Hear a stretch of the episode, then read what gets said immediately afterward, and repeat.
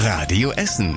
Der Tag in fünf Minuten. Am 17. September. Ich bin Zoe Tassovali. Schönen guten Abend alle zusammen.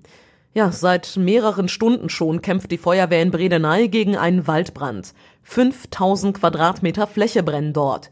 Die Feuerwehr muss Schläuche quer über die Waldwege rollen, um an die Flammen ranzukommen. Unser Radio Essen Stadtreporter Kostas Mitzalis ist schon die ganze Zeit vor Ort.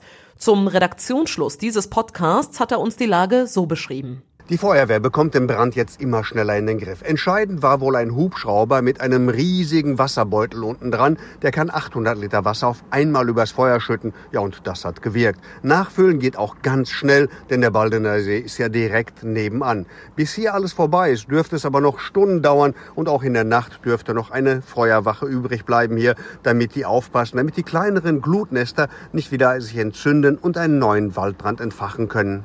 Warum die Feuerwehr jetzt so vorsichtig sein muss, erklärte vorhin Mike Filzen von der Feuerwehr hier live bei Radio Essen. Da liegt Altholz, Totholz drin aus den ich sag mal, Stürmen der vergangenen Jahrzehnte, so muss man beinahe sagen. Ich habe mit Grün und Kruger hier mit einem Mitarbeiter mich unterhalten, der sprach davon, dass da noch Holz von, von Kyrill, und Kyrill glaube ich, 2008 oder 2009 drin liegt, so, das sind alte Stämme, modrige Stämme. Wenn die denn einmal schwelen, dann glimmen die ganz langsam weg und die kriegt man nicht so ohne weiteres aus. Generell hatten heute die Feuerwehren im Ruhrgebiet alle Hände voll zu tun.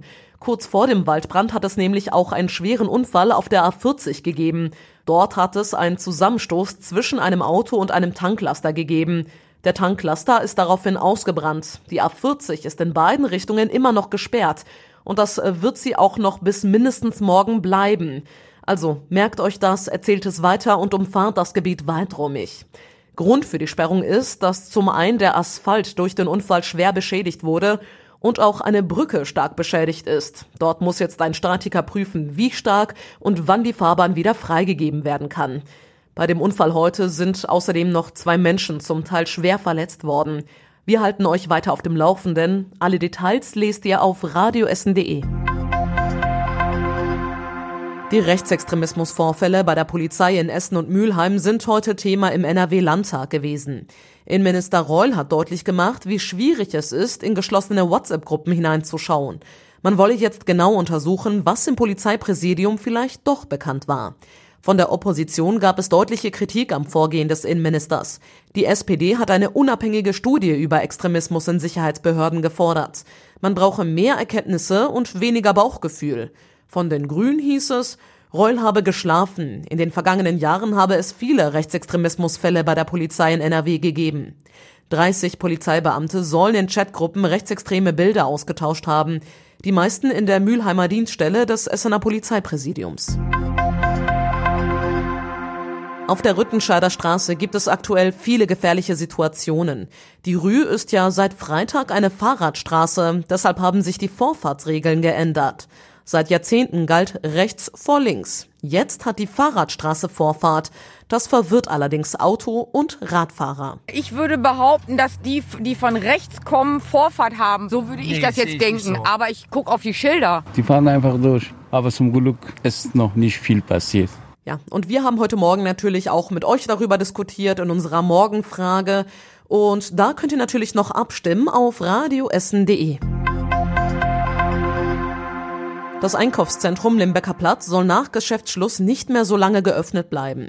Bisher war es ja möglich, bis Viertel nach zwölf Uhr nachts durch das Einkaufszentrum zu laufen, um zur U-Bahn zu kommen.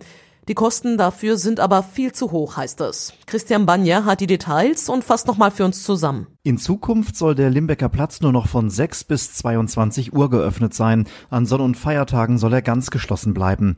Das spart 100.000 Euro im Jahr für das Sicherheitspersonal und zusätzlich 10.000 Euro für den Strom.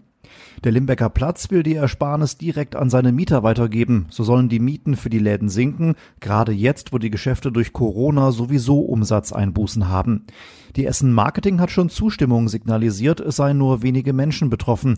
Heute entscheidet der Stadtplanungsausschuss. SPD und CDU wollen die Neuregelung vorerst auf ein halbes Jahr begrenzen und dann neu entscheiden. Und was war überregional wichtig? Wegen der gestiegenen Corona-Infektionszahlen in München dürfen beim Eröffnungsspiel der Fußball-Bundesliga zwischen dem FC Bayern und Schalke 04 morgen Abend nun doch keine Zuschauer ins Stadion. Das hat die Stadt München entschieden. Davor war mit 7500 Fans in der Arena geplant worden. Bayern-Trainer Hansi Flick sagte kurz nach der Entscheidung, die müsse man akzeptieren und sich an die Regeln halten. Man werde auch mit der neuen Situation professionell umgehen. Kreml-Kritiker Nawalny soll schon in Russland vergiftet worden sein durch vergiftetes Wasser.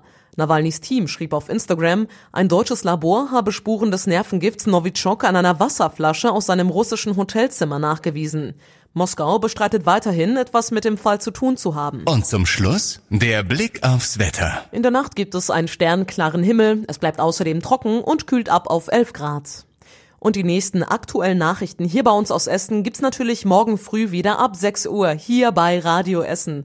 Euch jetzt allen aber erstmal einen entspannten und ganz ruhigen Abend. Bis morgen. Das war der Tag in fünf Minuten. Diesen und alle weiteren Radio Essen Podcasts findet ihr auf radioessen.de und überall da, wo es Podcasts gibt.